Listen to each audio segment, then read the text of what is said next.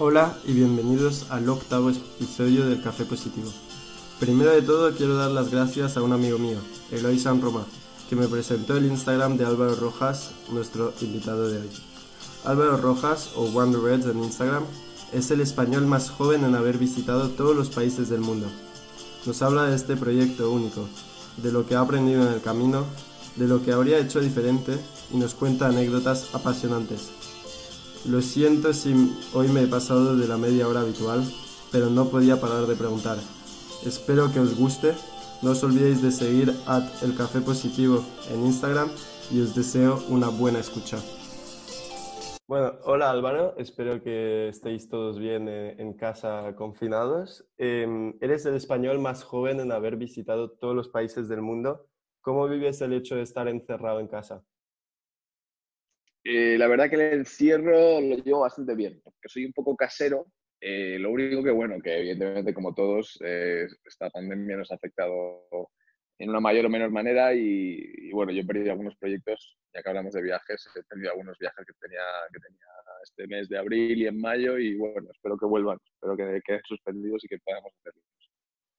Y mm, este gusto por el viaje de que bueno, has, tenido un proyecto increíble de visitar todos los países del mundo. ¿Cómo empezó? ¿Cuál fue tu primer viaje? ¿De dónde te vienen esas ganas de, visitar el mundo?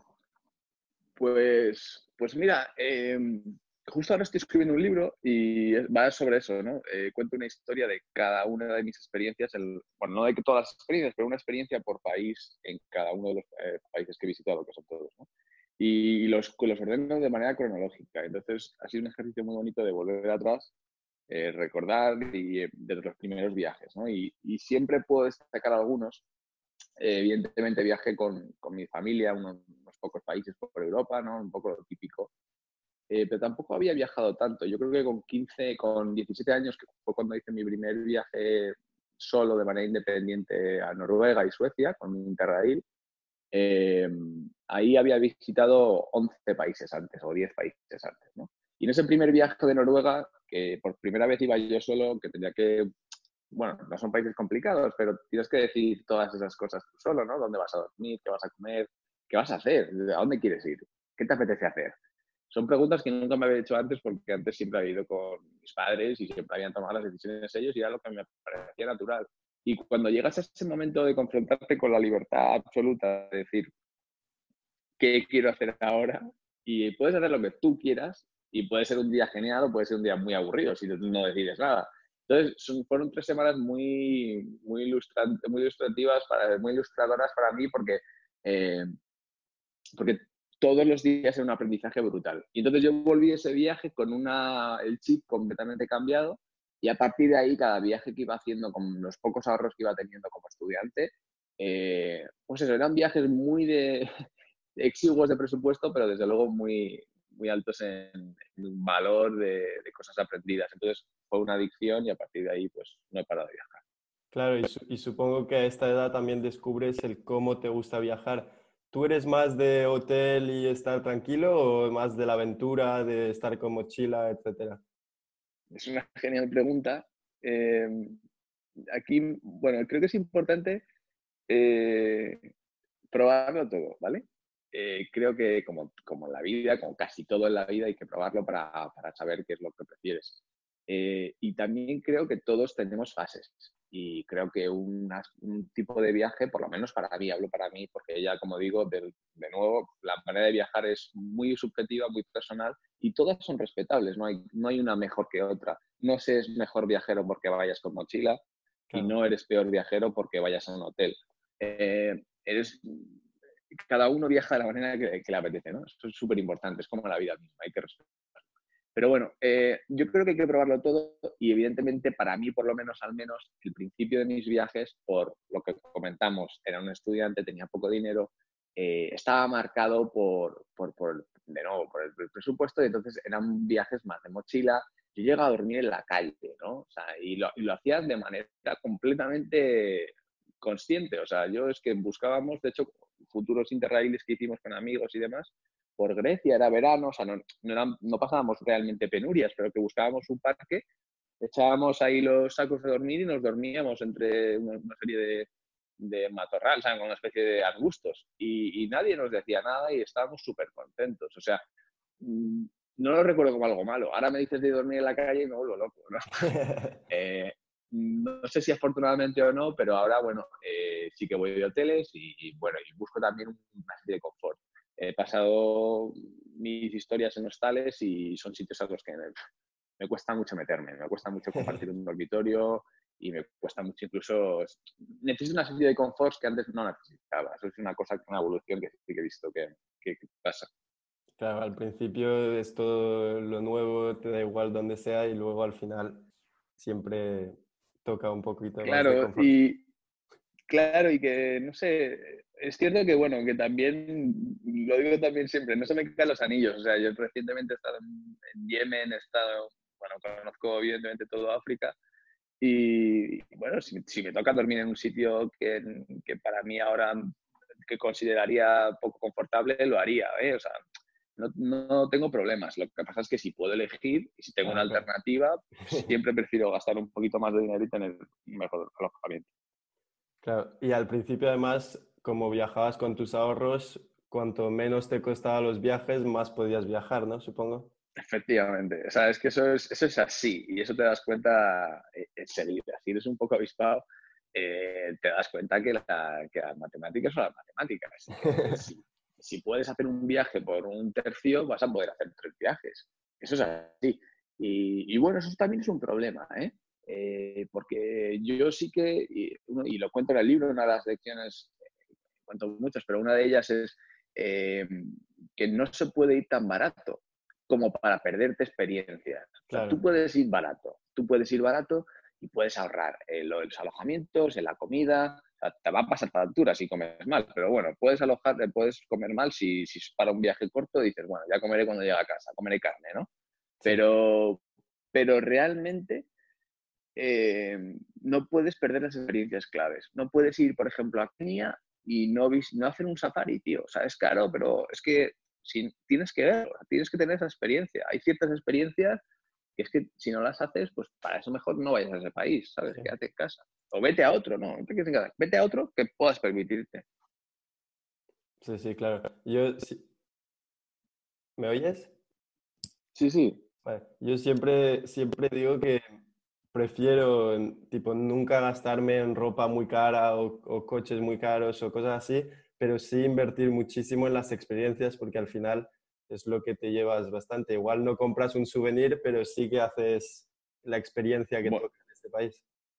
Bueno, entonces tú y yo compartimos bastante la visión de la vida ¿no? y valores. Eh, yo soy muy frugal, o sea, yo no me gasto un euro que no me esté aportando algo a nivel de experiencia. Y por eso mi libro se llama así, ¿no? Se llama Historias y por eso es una historia de cada país, porque de verdad creo en eso, creo en las historias por encima de las cosas. Llevo con el mismo coche nueve años, un Toyota Yaris súper chiquitito que me lleva a los sitios y fenomenal. No tengo nada de ropa de marca y mi madre siempre me dice, oye, digo, no necesito que me compres nada, mamá, que yo me puedo comprar ropa, simplemente no quiero comprarme ropa porque no me, o sea, no necesito, creo que no lo necesito, o sea, no, yo un momento en mi vida sí que me gastaba mucho dinero en ropa y paquetes de 100 euros. Y luego dije, bueno, cuando empecé a viajar fue justo ese momento que dije, coño, es que estos 100 euros me valen para otra cosa. Y fue automático, o sea, es que cambié el chip por completo. Y con lo que dices tú, al final las experiencias de verdad es que es lo que te queda y es lo que te acuerdas realmente. Y ahora, por ejemplo, estaba haciendo limpieza de casa aquí en esta cuarentena y me encontré con muchos de esos vaqueros que ya no me valen y pues a lo mejor había mil euros en vaqueros. Y yo pensando, esta tontería, tío, esta estupidez, ¿por qué la haría, no? Bueno, cada uno tiene sus prioridades, gasta el dinero en lo que quiere y eso es lo importante. Y ser feliz con, lo que, con las decisiones que hacemos. Pero evidentemente yo lo tengo claro.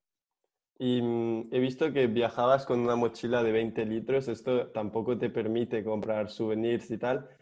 ¿Cómo haces para, bueno, tú has, has, utilizado más las fotos y eso, ¿cómo has empezado a fotografiar? ¿Cómo has empezado esta, pues, a usar este, este método para guardar recuerdos y todo esto?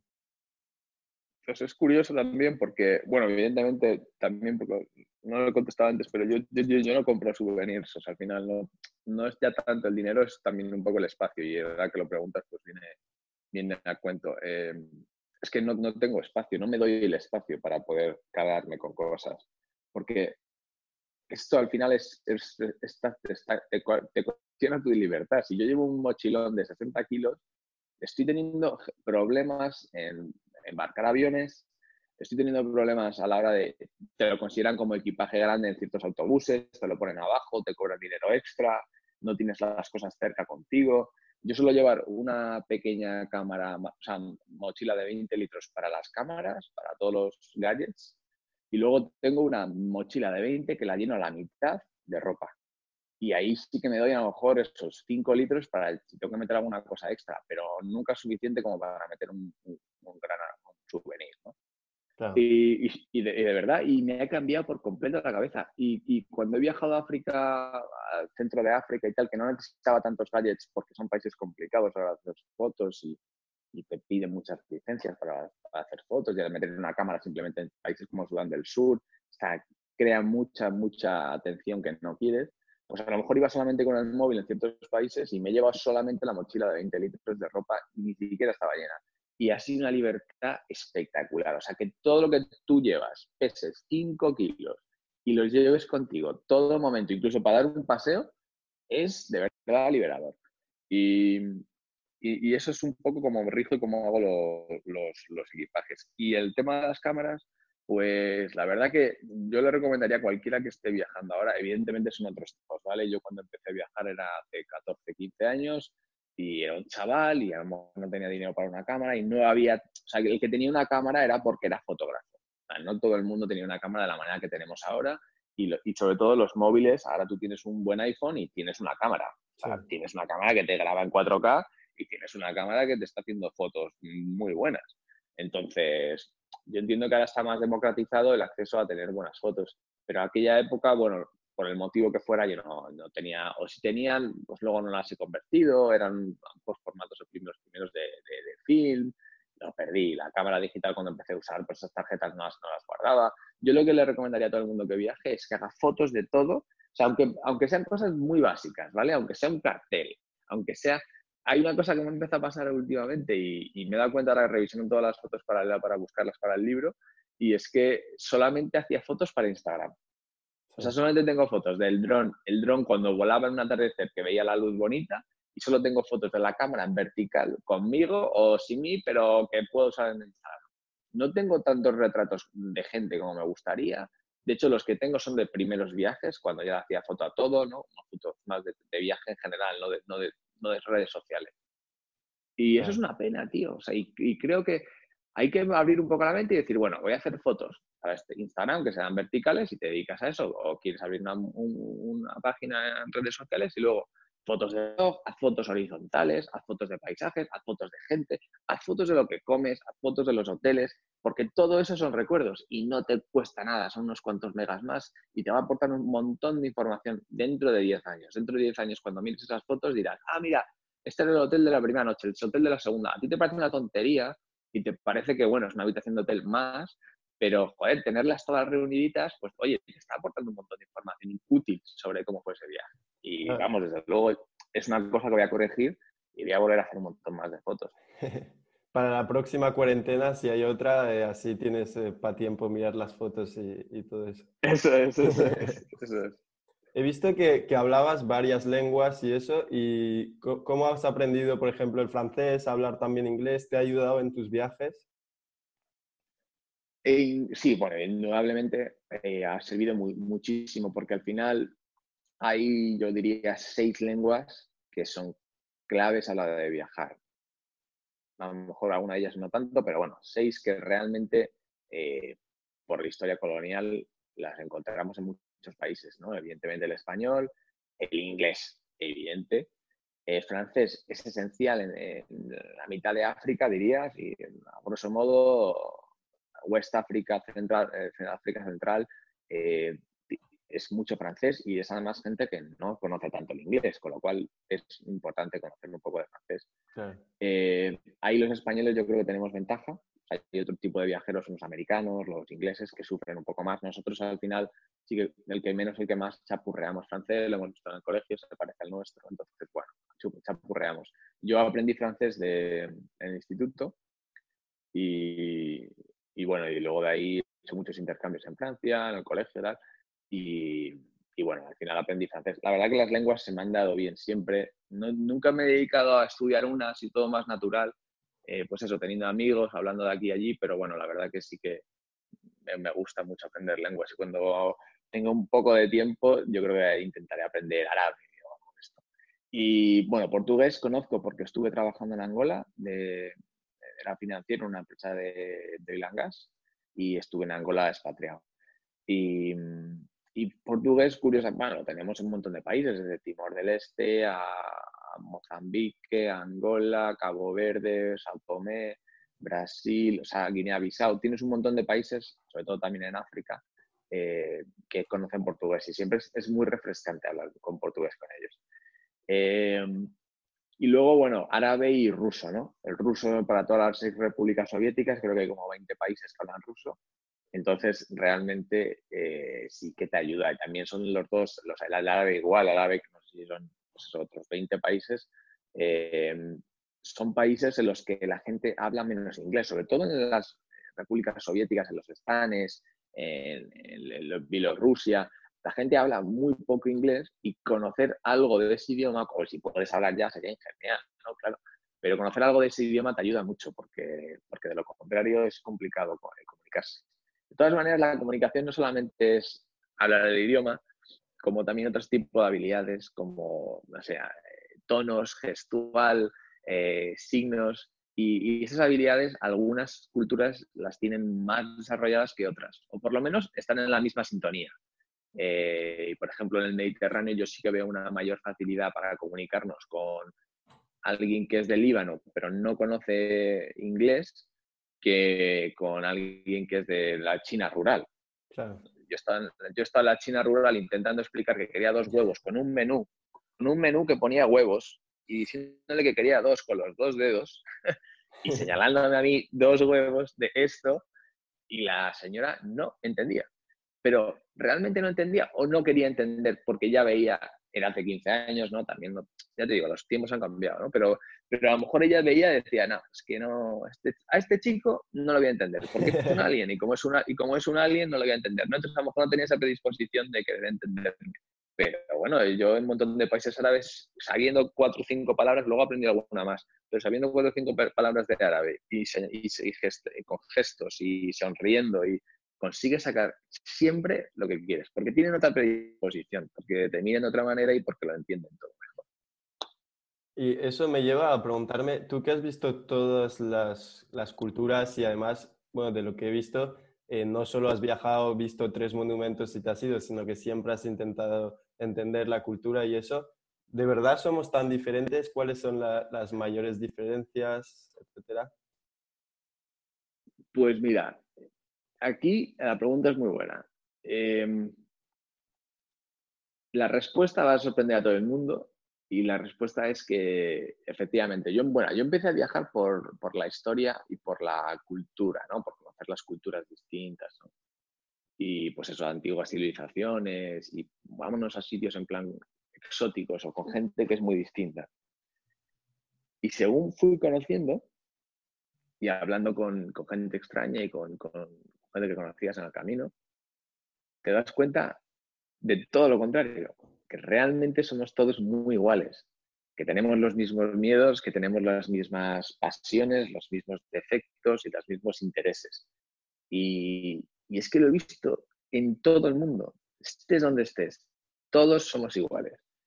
Puede ser alto, bajo, eh, blanco, negro, eh, rojo y amarillo, pero al final somos todos iguales en lo importante. Me acuerdo muy, muy, muy, muy especialmente cuando, estábamos cuando estuve en Irak y fue justo después de que cayera el Estado Islámico en Mosul, justo después, o estaban todavía. Yo fui a Erbil, que está a unos 11 kilómetros de allí, donde estaban todos los, Kurdistán, los, los kurdos que luchan en el Kurdistán, la fuerza que tienen son los Peshmerga, y van a luchar contra el Estado Islámico, son los que realmente vaciaron Estado Islámico con Irak.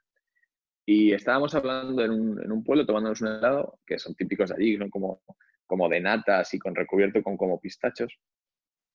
Y, y me acuerdo que estos chavales que parecían completamente normales, que hablaban de sus cosas, eh, pues uno tenía un gimnasio, quería sacarse la licencia de no sé qué de fitness para conseguir que le dieran una capacidad mayor de atención en el gimnasio, el otro quería que la extendiera al jefe porque le daba mucha caña, porque era el tío de marketing, pero al final acababa haciendo de todo y que quería que le dieran reconocimiento en el trabajo por, por todas las, funciones que no estaba haciendo. Coño, es que eran, eran, eran conversaciones, tío, que tenía yo en mi casa con mis amigos. Y esta gente, esa gente hace tres meses eh, había estado luchando en la guerra con un rifle, tío. Claro. Y, entonces llegas un momento y dices... Y hay otros chicos los que había, tenía un dron, tenía un Inspire, volaba, hablábamos de cámaras.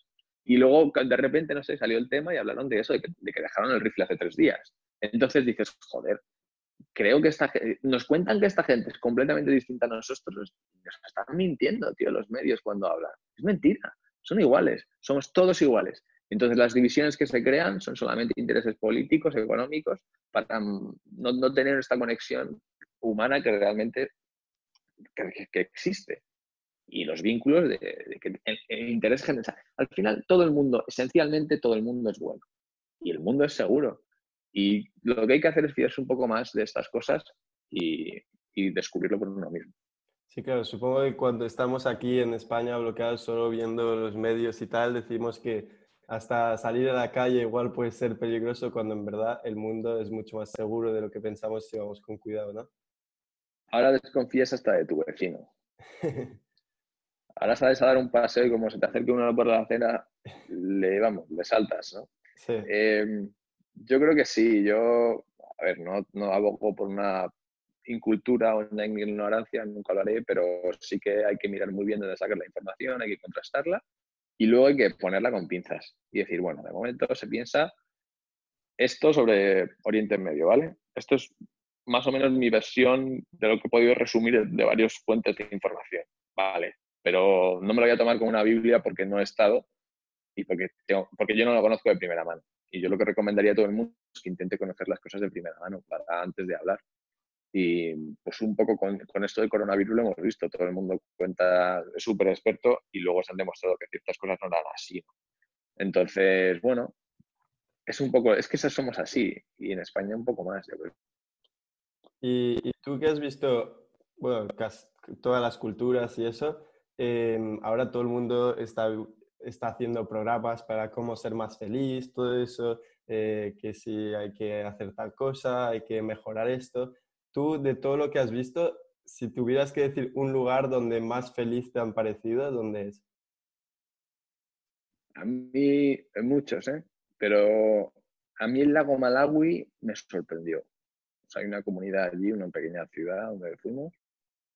Y de verdad, o sea, yo no he visto gente más, más, les quitas todos los egos del mundo les desprovees de eso y queda la esencia humana más pura, ¿no? Más, más incorrupta.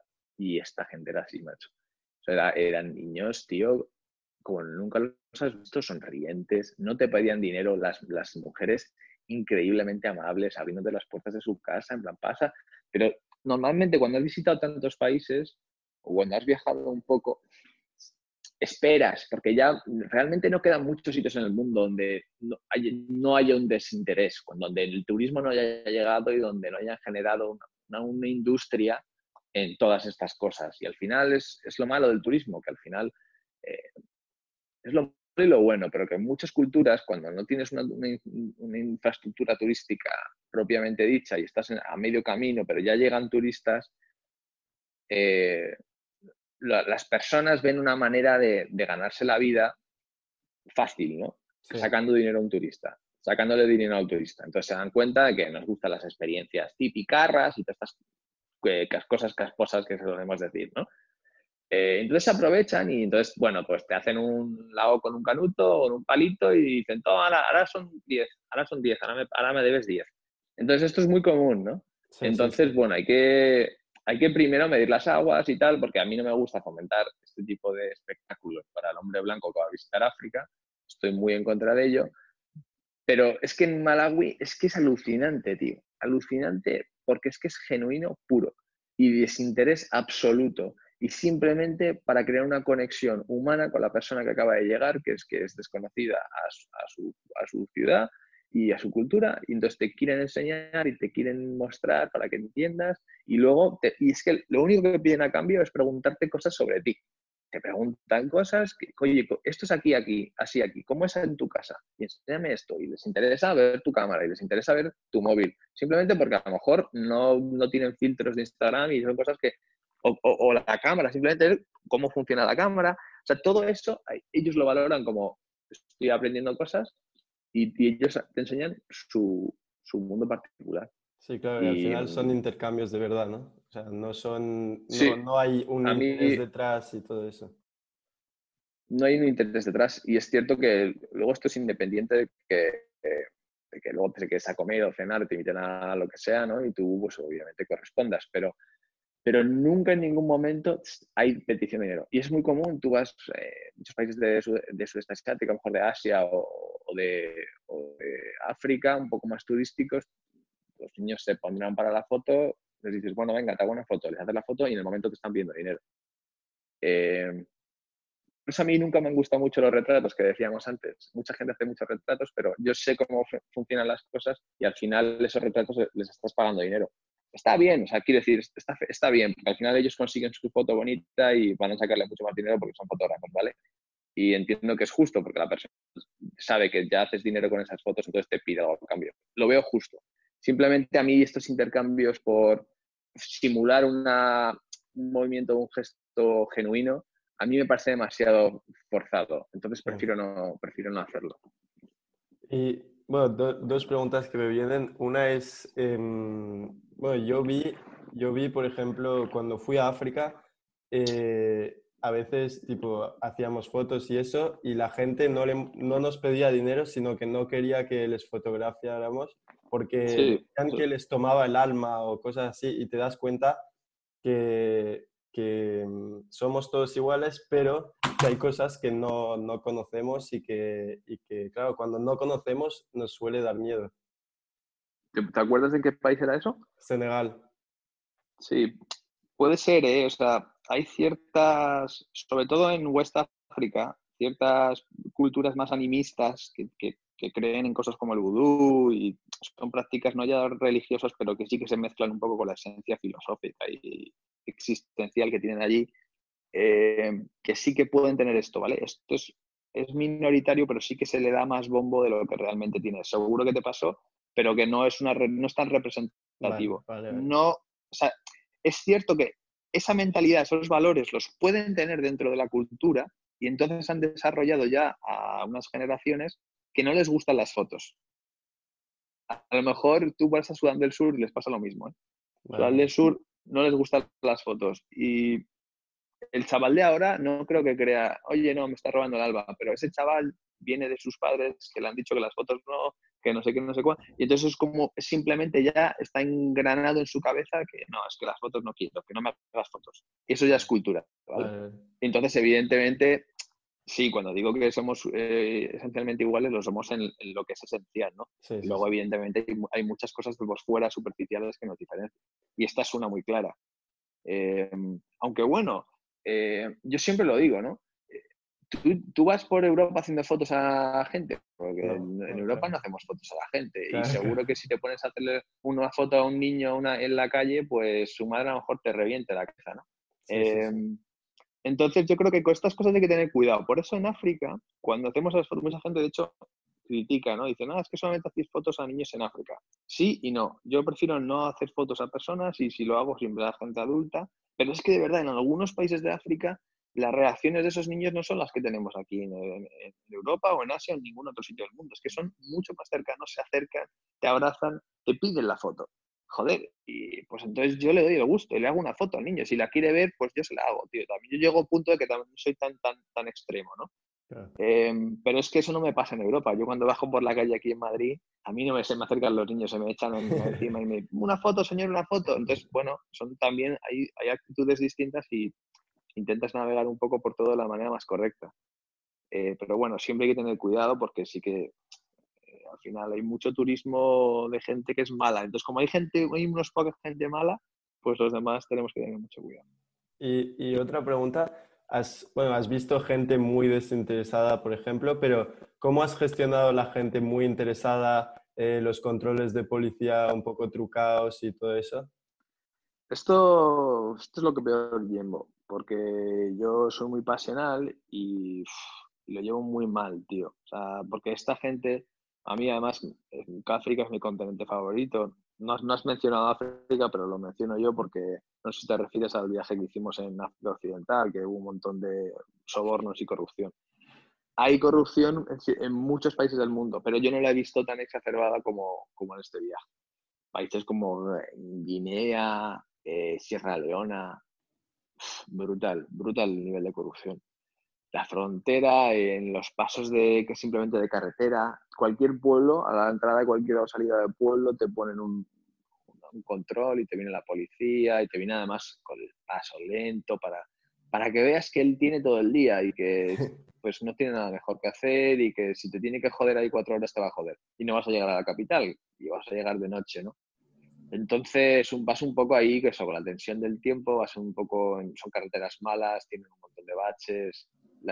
viajar allí ya es lento de por sí, hay mil contratiempos, pero cuando encima te quieren sacar dinerillo, pues, pues bueno. Em, yo aquí lo que recomiendo es eh, siempre una actitud de no voy a pagar, no voy a pagar dinero, no voy a pagar dinero, no voy a pagar dinero. lo ideal sería no pagar dinero tener todo en regla y decir, no voy a pagar dinero. Siempre se van a inventar algo, ¿vale? Siempre te va a faltar un papel. Da igual los que lleves, siempre te va a faltar uno, siempre te va a faltar una vacuna, siempre te va a faltar algo que no, no tienes o te falta, claro, según ellos. Tener todo toda la documentación posible, tenerlo todo bien impreso, tenerlo todo bien en reglas. Si puedes imprimirte las reglas, genial. O sea, todo lo que puedas tener para soportar la realidad y lo que llevas, es que no te sobra, de verdad, que te viene fenomenal. Como si es un papelujo de no sé qué. Si al final, momento que ven que, que tienes todo claro y que le enseñas y no sé qué, y les empiezas a enseñar papeles del ministerio de no sé cuál, de no sé qué, no sé cuál, ellos ya dicen, uff, qué, problema, ¿no? Que, no voy a sacar nada. Y ya está, se olvida. Sí, hay que mostrar que em, estás dispuesto a mostrarlo todo y a, aguantar aquí, que tú también tienes tu Eso es. Esa es la clave. La clave es estoy preparado, conozco las leyes, conozco a fulano, tener un contacto, es todo muy de, contactos, entonces dices, bueno, esta es la tarjeta del general de la, de la frontera, cogimos en, Guinea, un tío que nos dio la tarjeta y nos dijo, llamarme si hay algún problema, porque sabe cómo es su país, ¿no?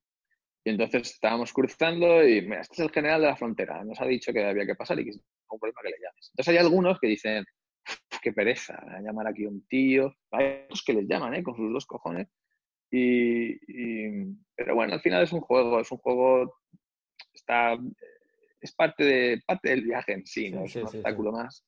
Pero llega un momento que sí que tienes que tomar una decisión y es, si, si, me, si me van a retener eh, cuatro horas en este puesto sin ningún tipo de sentido, pues oye, mira, es que no, no hay que contribuir y nunca recomendaré hacerlo, pero sí que reconozco que alguna vez tuvimos que darle algo porque ya sabes que no, no podíamos tirar el tiempo ahí. El tiempo al final es dinero y está fatal porque estás contribuyendo a esa cultura de, corrupción, pero es que de verdad, es que es, insoportable. Yo sí, lo recomiendo a mi cuando, cuando he viajado es lo que más me ha molestado. Oh, más me es horrible. Y, y, y, de hecho, bueno, tú estuviste en Senegal, no sé hasta dónde bajaste, pero cuando entramos en Senegal, sí, Senegal, San Luis. Bueno, estuve, hice dos viajes a Senegal porque tengo familia ahí. Estuve en San Luis y tal, hasta la frontera de Mauritania. Y luego, pues, lo, más otra parte por el, el Cine Salum y cosas así, pero no, no salí de Senegal. Vale, no, es precioso Senegal. Nosotros cuando entramos en Senegal, tío, vimos un cambio de chip brutal. O sea, era como, madre mía, esto es otro mundo. las carteras asfaltadas todas, la gente mucho más, mucho más transparente, los, los guardias de, de, aduanas y tal, súper serios, súper profesionales. También hay que destacar eso, ¿sabes? Que hay muchos sitios donde la gente es corrupta, perdón, hay muy pocos sitios donde la gente es corrupta, y hay muchos sitios donde tienen unos procesos muy bien y que tienen la gente honrada Liberia tuvimos una salida de Liberia espectacular de gente honesta y honrada y la entrada en Sierra Leona, por ejemplo, fue muy, muy problemática porque nos, nos timaron, ¿no? literalmente nos timaron con, la, con las vacunas de entrada. Y no queríamos pagar, pero al final, bueno, se pusieron muy agresivos y no había otra manera de entrar. Eh, Al final accedimos, pagamos el soborno, pero hicimos un vídeo de ello, un amigo y yo, eh, del youtuber, y montamos un vídeo esa misma noche en, en Sierra Leona, en Freetown, y lo subimos, lo vio la gente del hotel con la que estábamos trabajando, que son como empresarios de allí de Sierra Leona, tienen contactos y se lo mandaron a la agencia anticorrupción. Sí, el vídeo se hizo viral, lo vieron un millón de personas. Y en, allí en Sierra Leona salieron las noticias y todo el vídeo que hemos hecho. Esas personas, los tres que nos timaron a la frontera, los detuvieron al día siguiente.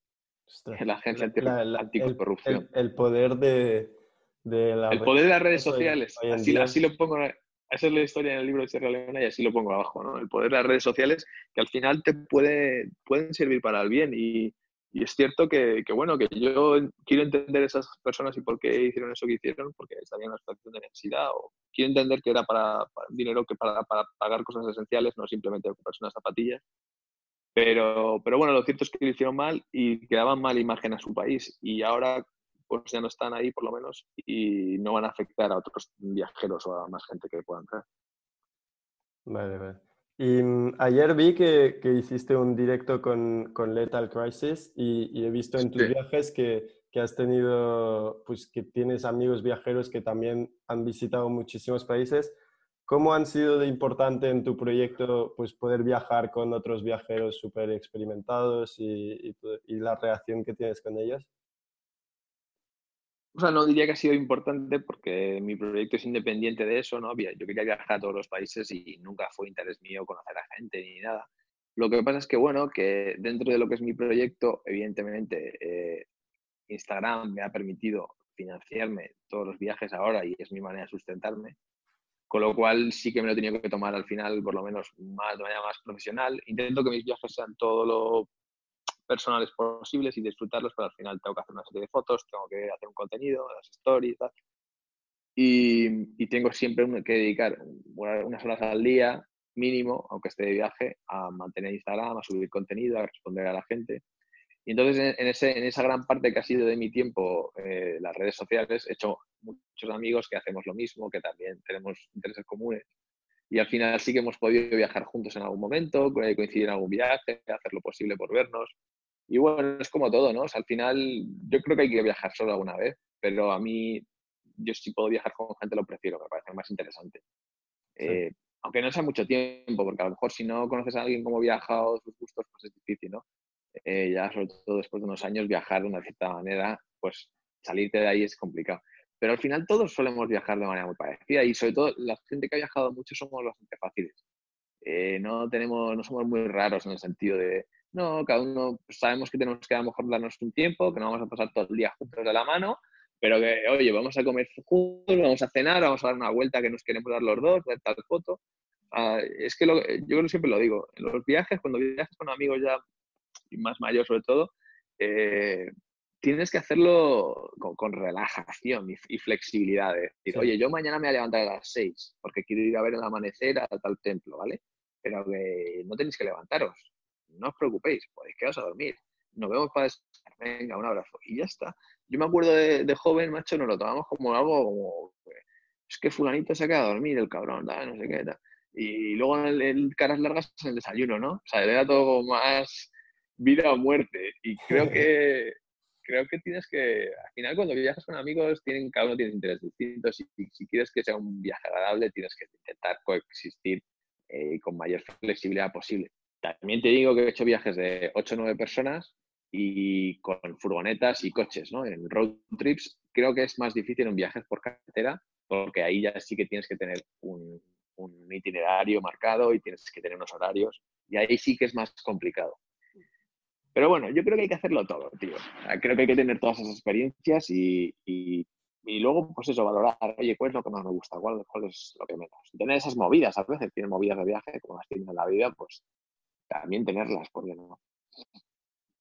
Tú, tú siempre, bueno, tu mensaje siempre es de decir que, que, se puede viajar sin ser viajero profesional y que al principio tú empezaste pues viajando en tus vacaciones y todo eso. ¿Por qué decidiste dar el salto de dejar tu trabajo? ¿Cómo fue este momento clave? Para mí nunca ha sido eh, un tema profesional, sino ha sido una decisión más personal el dejar, el trabajo.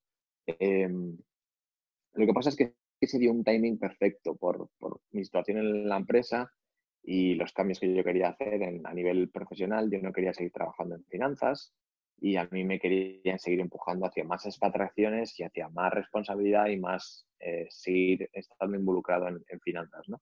Y entonces llegó un momento que dije, bueno, vi una serie de cosas, unas, actitudes que no me gustaron, de sacrificios que yo había hecho, no los he correspondido, y, y sí que me hizo reflexionar y decir, bueno, aquí nadie me va, nadie va a velar por mí.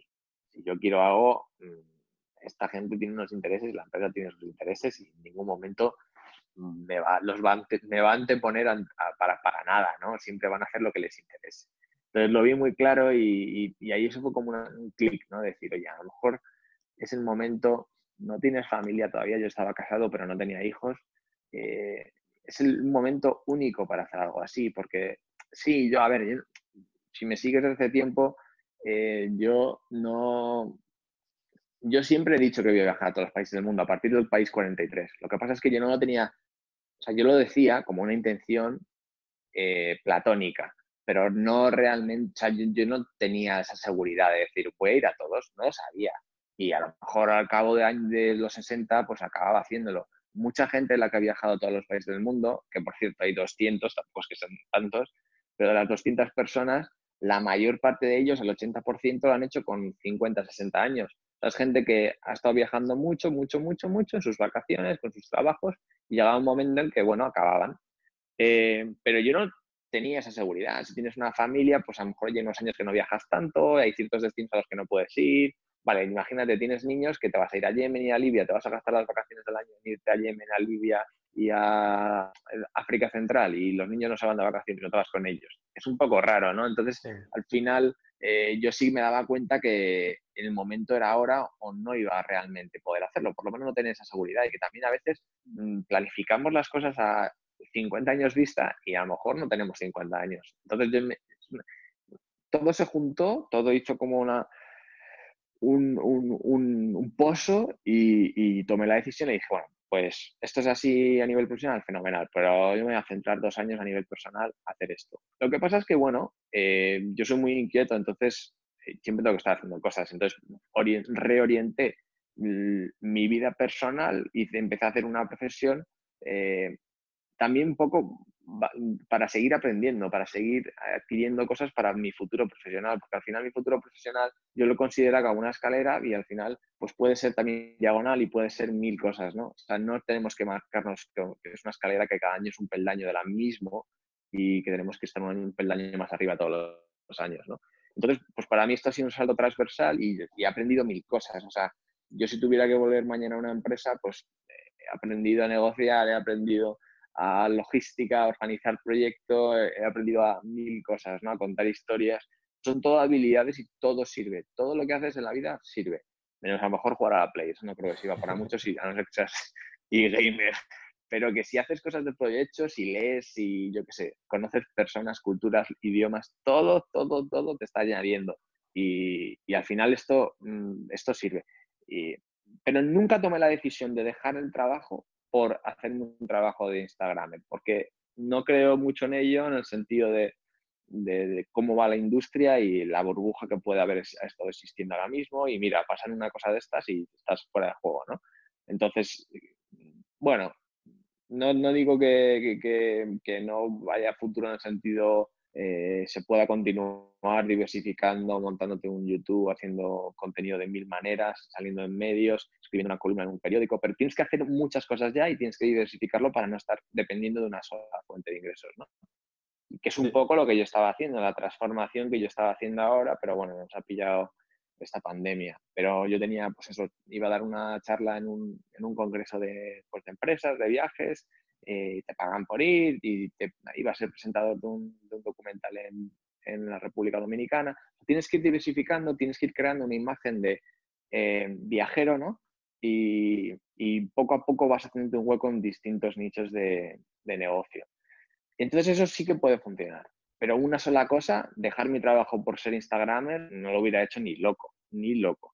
Lo que pasa es que lo que quería era viajar a todos los países del mundo. Entonces, eso fue por eso. Instagram para ayudarte, pero no era el objetivo en sí. Efectivamente, usé Instagram porque, bueno, porque me funcionaba, porque también por los motivos, o sea, no es a nivel económico, que también, porque ya estaba funcionando, sino a nivel, a nivel de, la esencia de por qué usaba Instagram. Yo no empecé Instagram para viajar gratis o para que me pagaran, no. Yo empecé Instagram porque me gustaba compartir lo que mis viajes y porque me gustaba la fotografía. Y por eso me, más o menos atraje el interés de la gente, porque si tú desde un primer momento lo estás intentando monetizar, a mí me escribe mucha gente, tengo charlas y sesiones y consultorías con, con gente que quiere pues, crecer un poco más, que no entiende por qué no funciona. No funciona porque con mil y pico seguidores o con cinco mil estás escribiendo a marcas y te estás promocionando camisetas y cosas que dices, pero ¿por qué hago esto? Esto no, ¿sabes? Que no, no perdas la, esencia. La esencia es tú tienes que estar interesado en dar valor a la gente y crear contenido de calidad en el sentido de, oye, eh, voy a sitios, destinos que muy poca gente va y voy a contar una, una visión, una perspectiva que, está, que nadie está dando, ¿no? Crearte un nicho de lo que sea. Y entonces será interesante para, para, las personas y entonces te seguirán y entonces cuando te sigan pues tendrás un público y es como todo, es como una revista de viajes, ¿no? Y ahora que estamos en esta crisis, pues eh, fuera de lo común y eso, y que tú has visto, supongo que miles de necesidades, miles de, bueno, supongo que la sostenibilidad también has debido, bueno, yo cuando fui a África me impactó muchísimo todo el plástico que había, ese, todo eso. ¿Qué, ¿Qué, cambios te gustaría ver después de un confinamiento sin, para no volver exactamente a lo de después? ¿Qué, ¿Qué es lo que te gustaría que como sociedad intentáramos un poco cambiar o mejorar? Pues mira, van a pasar, y esto ya está pasando, ¿eh? pero la globalización que teníamos va a parar. O sea, no creo que volvamos al mismo punto hasta dentro de unos años. va a haber restricciones al nivel de viajar, dentro de, mira, incluso dentro de Europa. O sea, Europa en teoría era una una comunión que funcionaba perfectamente, que era todo maravilloso y a las primeras de cambio pues está todo con posiciones de no poder movernos, libre circulación y, sin ayudas y tienen que negociar, entonces al final para qué estás, ¿no? Entonces ha ido mucho en contra de la globalización en sentido amplio de la conexión de los países y estamos, se están creando muchas más eh, verjas y muchas más cercos entre cada uno, que acotan a cada uno de los países. Entonces las relaciones van a ser un poquito hasta que se deshiele todo y empecemos a poder movernos con la misma libertad y con todos los visados que había, porque últimamente estaban dando visados que antes eran súper difíciles como Angola y demás, estaban dándolos por online, ya visados de estos eh, por internet, apuntabas, pagabas y te daban el visado que es que ahora no era, nunca ha sido más fácil viajar a todos los países del mundo como hace dos meses. Em, muchos visados, ya te digo, Arabia Saudí se había abierto completamente, eh, no sé, un montón de países que habían sido tradicionalmente difíciles de entrar, ahora estaban siendo muy fáciles. ¿no? Había una, una globalización y muy, una libertad de movimientos que nunca se ha visto. Y yo creo que eso va, a pasar a una mejor vida y va a haber otro, otro sistema, va a haber restricciones, a lo mejor hay cartillas de si has pasado el coronavirus o no, no sé, algo habrá y va a los visados los mirarán con, más con lupa y los que tengamos un pasaporte español, pues nos va a costar mucho más sacar un visado que el que tenga un pasaporte portugués. Eh, yo creo que eso, eso va, a ser, va a ser el futuro a más corto plazo. Y, y, lo que yo espero es que no dure mucho, lo primero, que podamos viajar, que, que, la industria del turismo nos haya ido al garete, que, que, que, todos, por favor, la mantengamos en España y fuera, porque la necesitan y porque al final es un sustento de muchas millones de personas en el mundo. Creo que el 15% del mundo depende del turismo o más. Entonces, vamos a intentar eh, ayudarles en, la medida de lo posible. Yo por lo menos lo haré. Em, y luego creo que tenemos que aprender muchas cosas. Tenemos que aprender a nivel cultural, tenemos que aprender a que no necesitamos trabajar desde una oficina, que podemos trabajar desde casa. Tenemos que aprender a, no, circular tanto con el coche, que tenemos, yo vivo en Madrid es que las, todas las, las, autovías de entrada a Madrid todas las mañanas están congestionadas, eso crea un montón de contaminación. La contaminación es que se ve ahora aparente, sales a la ventana y es que ves ya que ya no, hay nubes encima de, las ciudades, ¿no? Entonces, eh, esto hay que aprenderlo. A lo mejor hay que teletrabajar, a lo mejor hay dos, tres días a la semana que, podemos teletrabajar porque hemos teletrabajado siete, con lo cual eh, está demostrado que se puede hacer. Entonces, yo lo que pido es que, el tradicionalismo entre las compañías cambie, que se, que se refresquen y que se den cuenta que la gente puede trabajar dos, tres días por semana desde su casa. Y hay muchos trabajos que podrían hacerlo hasta los cinco días. Y entonces esto crearía una menor dependencia a tener que vivir en una ciudad grande y tú podrías vivir en el campo y podrías tener una casa el doble de grande, el doble, en la mitad de cara. Y podrías tener un coche grande para viajar entre España. No sé, sería otro tipo de vida un poco como la que tiene Alemania, ¿no? Que viven todos más en pueblitos o más tienen una, una, población como más extendida, ¿no? Porque no necesitan de eh, trabajar en un determinado sitio o porque pues, trabajan desde casa. Entonces, esta idea la podríamos, la podríamos instaurar. A mí, vamos, me encantaría. Y, y tener trabajos más, ya te digo, más deslocalizados. Y esto ayudaría mucho a un montón de comunidades de España que están pues, muy desprotegidas por, por la despoblación. Y luego a nivel de contaminación, evidentemente también. Lo que pasa es que eso va a ser más difícil porque lo que, lo que yo me temo es que estos dos breaks, de estos dos meses de break que hemos tenido, vamos a volver con toda la fuerza y no se va a poder tolerar que ningún ecologista salga a defender la no contaminación porque hemos perdido un montón de economía y un montón de destrucción de empleo de estos dos últimos meses. Y me, y me temo que van a ir con todo y que no, lo último que van a mirar va a ser la, la ecología. Entonces, yo no sé si el cómputo global de este año ha sido bueno o malo para el medio ambiente, pero lo que sí que tengo claro es que van a salir de esta y nadie va a escuchar a los ecologistas. Y eso puede ser peligroso. Bueno, tendría mil preguntas más, pero voy a, voy a dejar algunas para cuando, cuando te vuelva a invitar después de que tu libro sea un bestseller. Eh, y vale, gracias. Y, hagamos otro episodio en, en, en un lugar chulo del mundo.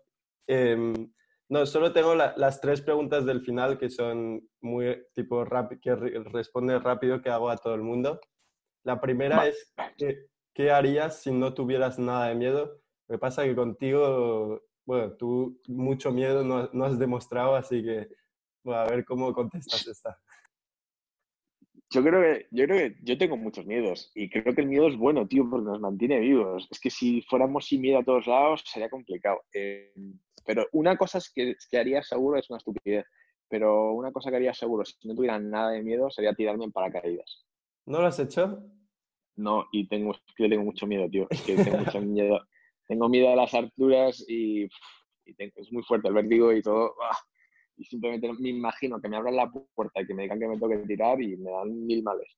Pues mira, yo, yo, tenía un poco de vértigo y, y, la verdad es que desde un avión el vértigo no es nada lo mismo. Yo me tiré eh, hace casi un año y no, no es lo mismo desde un avión que desde, por ejemplo, el, el puenting, tipo tirarse de un puente o cosas así. Sí, bueno, bueno, eso es horrible, eso sí que no lo haría. Eso nunca lo haría. Da, da, más miedo que el tirarse de un avión. Así que yo creo que, que se puede perfectamente. Otra, seguro que se puede. Dime, dime. otra pregunta es, em, ¿con quién te gustaría, por ejemplo, compartir un vuelo de 14 horas eh, para irte a la otra punta del mundo? Si tuvieras que elegir una personalidad inspirante o algo para tener al lado y poder hablar, pues, estas 14 horas de vuelo. Pues, pues a mí me encantaría, es que es una tontería, pero a mí me encantaría con Rafa Nadal, tío, es que soy muy fan de Rafa. Yo también soy muy fan de Rafa. me parece, o sea, más allá del tenis, que me encanta, en su manera de juego y todo, es que me encantan los valores que tiene, las ideas, o sea, cómo, sus, cómo se fundamenta su cabeza para, para ser lo, que es y cómo lo ha hecho. Y encima es, de aquí, es español, así que seguro que sería con él. Y la última, con... ¿qué le dirías al, al Álvaro de 18 años? Ah, esta es una gran pregunta. De hecho, tengo un capítulo en el libro de esto. Y, es, que me encanta jugar estos juegos. Eh, mira, yo lo que le diría, bueno, para empezar me gustaría decir que los que dicen que no hay que tener eh, como remordimientos, ¿no? Se dice en español. Sí. Eh, regrets, ¿no? Los que dicen que no hay que tener remordimientos, esto, esto, es, una, esto es una filosofía del planeta Agostini, con perdón, pero, pero barata. Hay, lo que no hay que tener, lo que no hay que hacer es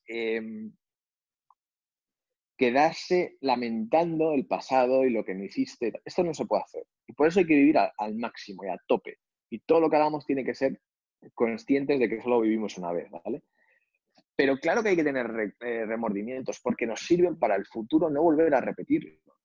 Y yo tengo algunos muy claros y fue un poco lo que comentábamos antes. Yo, mira, yo de joven a lo mejor viajaba, pero no viajaba todos los meses que tenía disponibles. Y como estudiante, si eres buen estudiante, tienes tres en verano, tres meses enteros.